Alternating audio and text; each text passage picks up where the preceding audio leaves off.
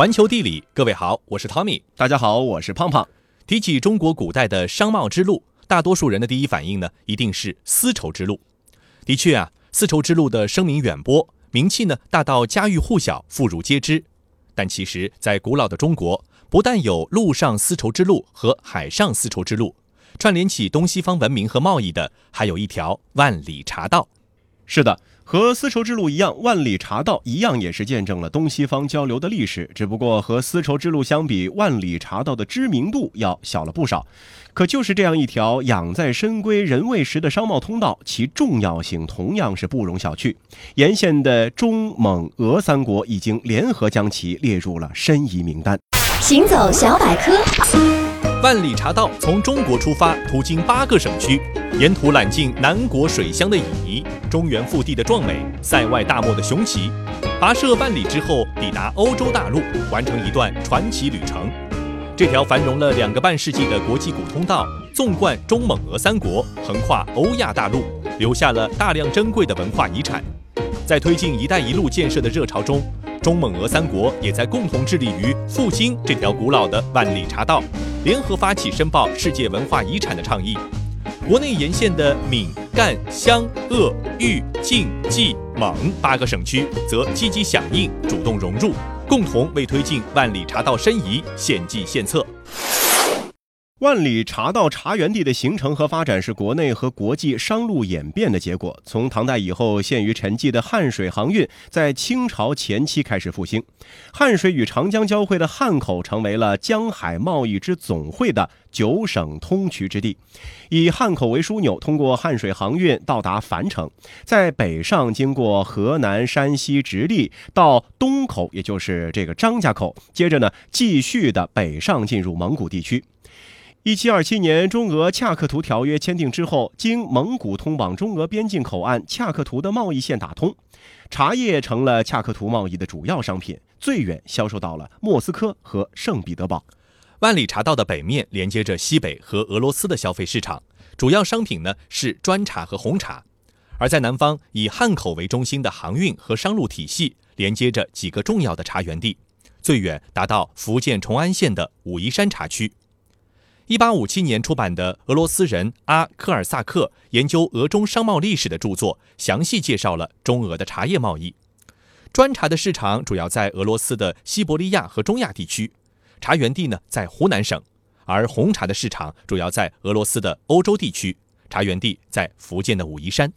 一七五五至一七六二年间，俄国通过恰克图贸易进口中国茶，年均是一万一千普特到一万三千普特。那么这里有一个概念，一普特大约是等于十六点三八公斤，约合就是一百八十到二百二十吨。嗯，那其中砖茶和白毫茶大约是各半。到了一八四八年，茶叶进口量在不到一百年的时间里面是翻了三十倍。如果加上走私到西伯利亚的砖茶以及砖茶在蒙古地区的大量销售，那万里茶道贸易的增长幅度是更加巨大。嗯，那太平天国战争时期呀，万里茶道茶园地也发生了重要的变化。因武夷红茶北运通道受阻，晋商在汉口周边地区采购红茶。在此之前呢，已有广东商人到两湖推广红茶的制作技术。晋商的采购使得两湖红茶和毗邻湖北的江西宁红茶区取代了武夷茶区，成为俄国市场的茶园地。中国的红茶产区扩张到了长江中游，最远呢到达了武陵山的少数民族地区。万里茶道茶园地的变化，也是进一步提高了汉口在茶叶出口贸易中的地位，改变了中国茶叶格局。一八六一年汉口开埠之后，因其腹地有产地广阔、品种齐全的多个茶园地，俄、英等国洋商是纷至沓来。一八六二年，中俄陆路通商章程允许俄商来中国内地采购、加工和贩运茶叶，俄商立刻是来汉口直接购买茶叶，开设工厂。商业触角直达各茶园地，并另辟海上商路，与此前垄断中俄贸易茶园的晋商是互相竞争。中外茶商云集的汉口，也是成为了最重要的茶叶出口集散地之一，为长江一带茶市之总枢纽。鄂湘皖赣之茶西集于此。从1873年到1894年，汉口茶叶出口占全国茶叶的出口比例都超过了百分之三十，最高的几年呢，高达百分之四十多。因此呢，汉口也被誉为世界茶叶港。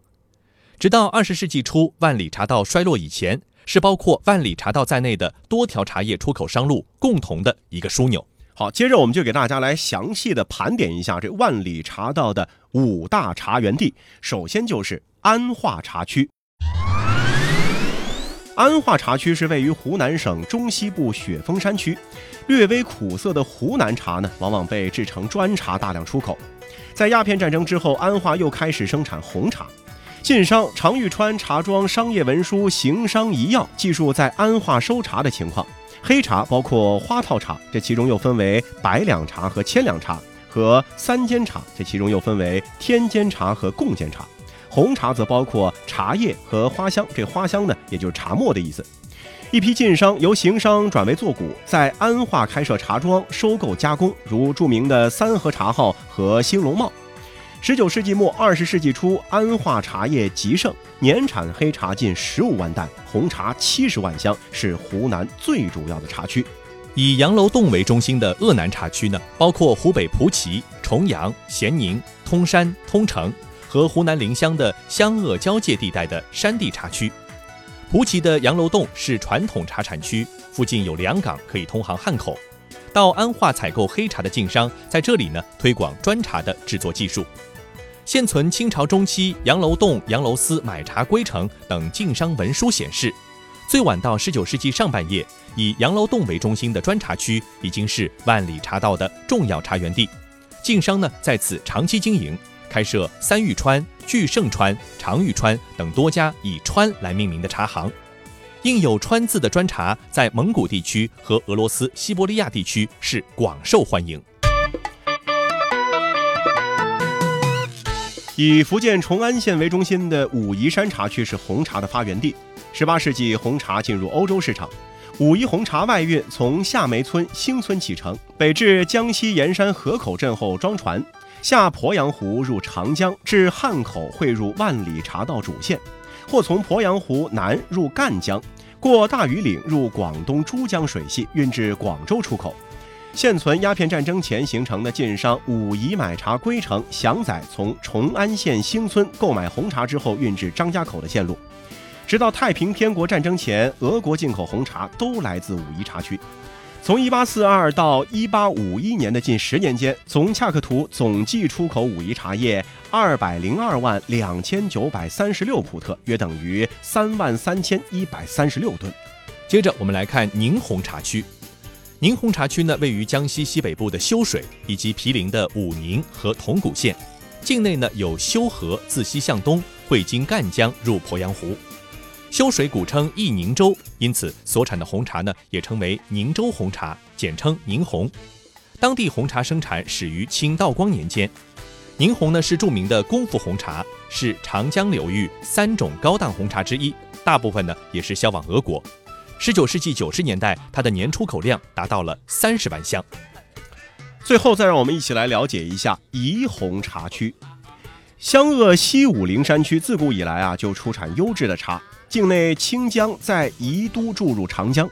十八世纪初，荣美土司地区已经是初步形成了规模化的茶叶种植产业，大量的销往湖南湘潭。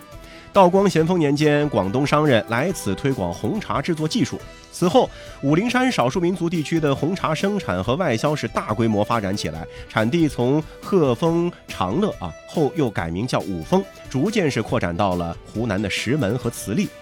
此外，宜昌茶更是驰名海外，是长江流域三种高档红茶之一，最盛时年产两三万箱。宜红的花香是号称第一。是汉口茶厂制造红砖茶的顶级原料。万里茶道可以说是历史上茶马贸易的一个升级版，边销茶园地由川陕茶区向长江中下游茶区转移，是中国茶叶史和贸易史上的一大变化。唐宋时期的时候，饮茶的习俗传入草原畜牧业地区和青藏高原地区，逐渐由奢侈品普及为日常生活必需品。由于西北和青藏高原少数民族地区呢不产茶，所以从唐末一直到北宋，官营茶马贸易兴起，到明代的时候呢是最盛的，延续到清代初期。为了交易方便，茶园地呢也主要在今天的陕西汉中和四川等地。其实啊，我们纵观整个万里茶道的发展史，不难发现，十六世纪来自长江中游的安化湖茶开始进入到了西北。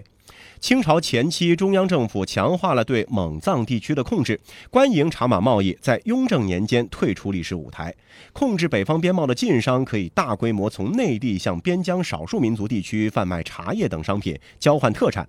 为此，南下寻找茶园地等边销产品产地，是汉水航道复兴和汉口兴起的重要历史背景。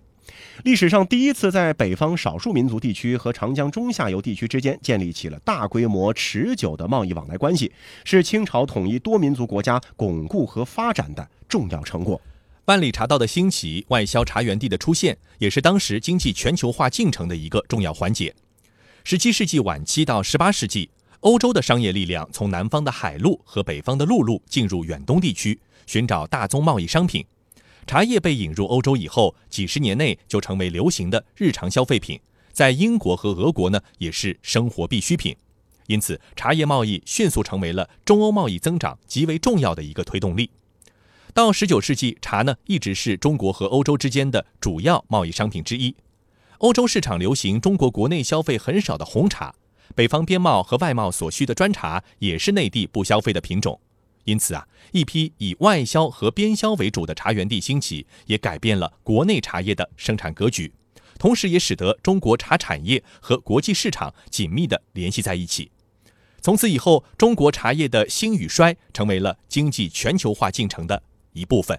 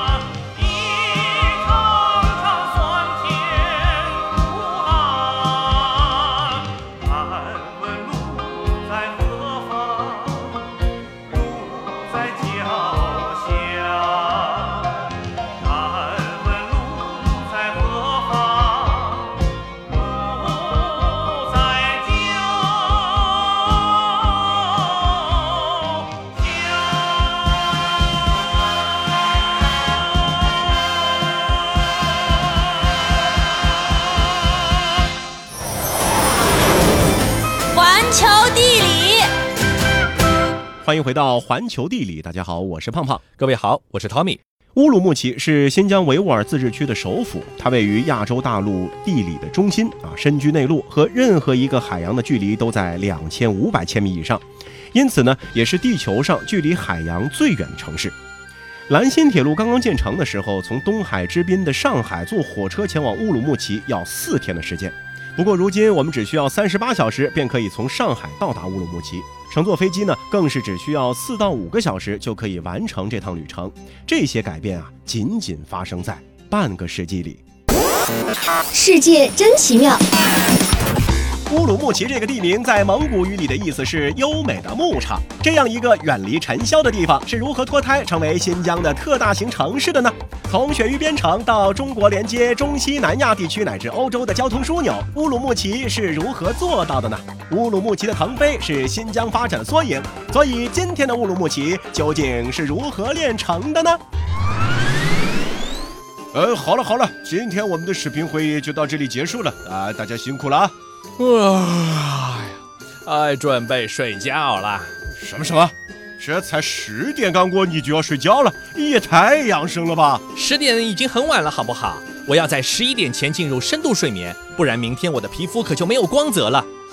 哎咦，你每天都是十二点一点才睡，哎，皮肤怎么还是这么好呢？哈哈，来来来，我给你看看窗外，看看乌鲁木齐现在的天。这都十点多了，怎么还有夕阳？你到底用了什么黑科技？呃，乌鲁木齐比东部地区是晚两个时区，所以夏天的时候，呃，九十点钟看到太阳，再正常不过了。嗯，懂了懂了。哎，你倒是提醒我了。呃，抽空给我快递一些新疆的葡萄。这个季节不就是葡萄成熟的季节吗？哎，没有问题。你要什么葡萄？不是说了吗？新疆葡萄。我们这儿有芜湖白、马奶子、白加甘、玻璃翠、木纳哥、和田红、粉太妃、喀什哈尔。你要哪种啊？呃，喂喂，航空公司吗？给我订一张最早的去乌鲁木齐的机票。乌鲁木齐人一定对生活在东部地区的人们晚上十到十一点入睡的作息表示非常不理解啊！因为毕竟在新疆呢，晚上十点还可以看见太阳。嗯，而生活在东部地区的人们对于新疆的水果也是垂涎欲滴，却不知道偌大的新疆光葡萄就有几十个品种。正是这样的巨大差异，让新疆啊成为了许多人趋之若鹜、魂牵梦绕的地方。乌鲁木齐呢，地处天山北麓，是中国最西端的省级行政区——新疆维吾尔自治区的首府。如果要靠近这座城市，天山呢是第一个需要认真阅读的标签。天山啊，既是新疆的名片，也是乌鲁木齐的名片。天山呢，也是一个飘着仙气的名字。在神话传说里，周穆天子在这个地方和西王母把酒言欢。而在武侠小说里，长于这个地方的天山雪莲有着生死人肉白骨的奇效。关于天山的无数传说，神秘而又缥缈。然而，在乌鲁木齐人的心中，天山并不是如传说一般的遥不可及，反而呢是一座润泽大地的母亲山。正如新疆的江字的右半边那样啊，三山夹两盆是新疆地形的真实写照，天山就是中间的那一横。乌鲁木齐就位于这一横附近的枢纽位置，也正是这道天山，不仅界定了新疆的北疆血统，还慷慨地把冰川融水赠予这片干涸的土地，留下大片的绿洲和牧场。在蒙古语里，乌鲁木齐的意思呢，其实啊就是优美的牧场。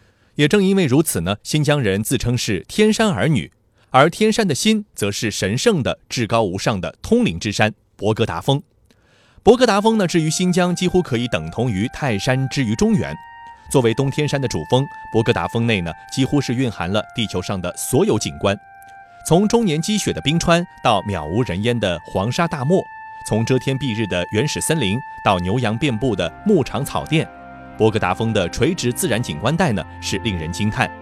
每逢夏季，和天池交相辉映的山间冰雪融化，而后呢，汇成多条河流涓涓而下。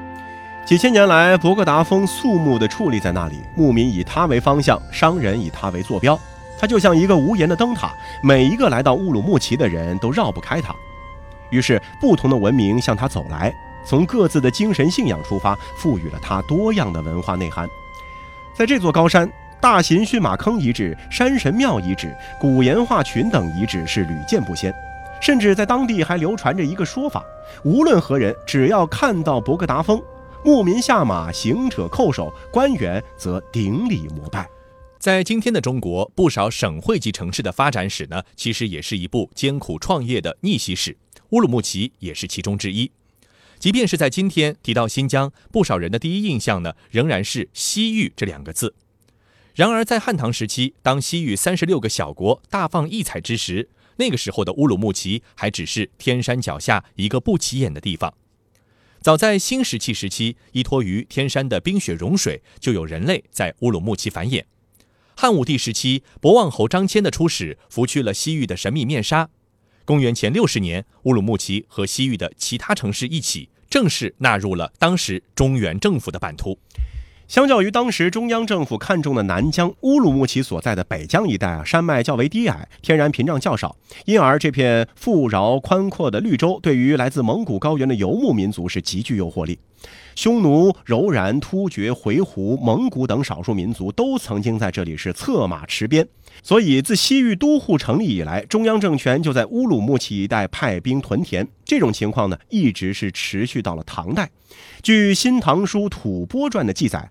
轮台，也就是今天乌鲁木齐南郊乌拉伯古城遗址，伊乌屯田，何书相望。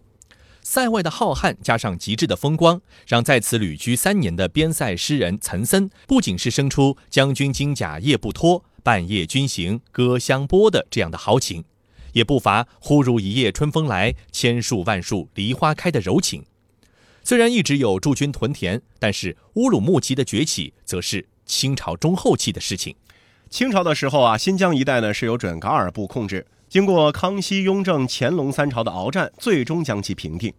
一七六二年，清政府在伊犁设立了总统伊犁等处将军，作为当时新疆最高行政和军事长官，并在乌鲁木齐驻土驻军，鼓励生产。在这一时期啊，乌鲁木齐农业、商业、手工业的发展是按下了快进键。纪晓岚曾写下《乌鲁木齐杂诗》。描述这里是到处歌楼到处花，塞远此地善繁华。晚清时期，繁华富庶的新疆成为沙俄眼中最肥的羔羊。一八六四年的时候，在内忧外患的情况下，中俄签订了《中俄堪分西北界约记》。中国西北部巴尔喀什湖以东、以南，包括伊犁河下游的四十四万平方公里的领土呢，被沙俄侵占。此时的伊犁已不适合作为新疆的军政中心。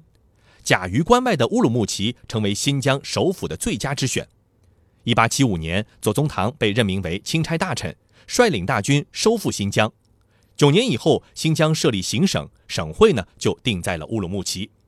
自此以后，乌鲁木齐旧貌换新颜。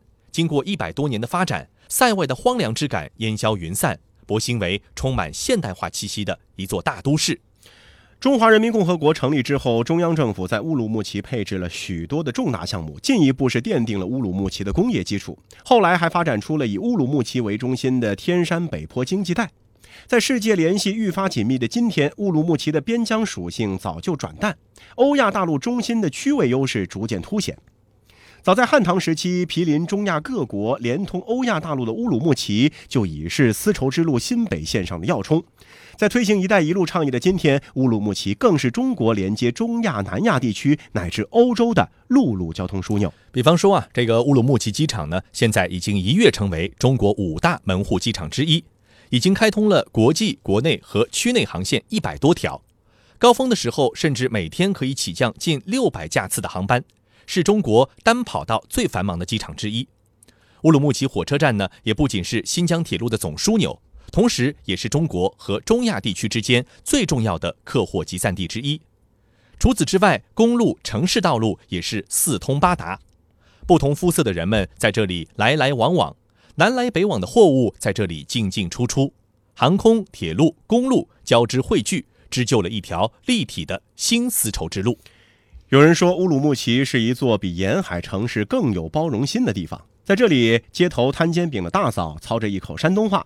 开面馆的陕西大叔说着正宗的关中话，水果店的老板的河南话非常热情，出租车司机的普通话里带着浓浓的甘肃口音，南腔北调的语言，各种文化的交融，让乌鲁木齐充满活力。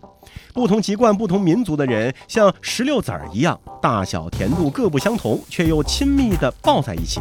而这恰是乌鲁木齐的魅力。好了，以上就是这期节目的全部内容，非常感谢您的收听，我们下期再见。打起手鼓唱起歌，我骑着马儿翻山坡，千里牧场牛羊壮，丰收的庄稼山经过。我的手鼓纵情唱，欢乐的歌声震山河，草原盛开幸福花，花开千万朵。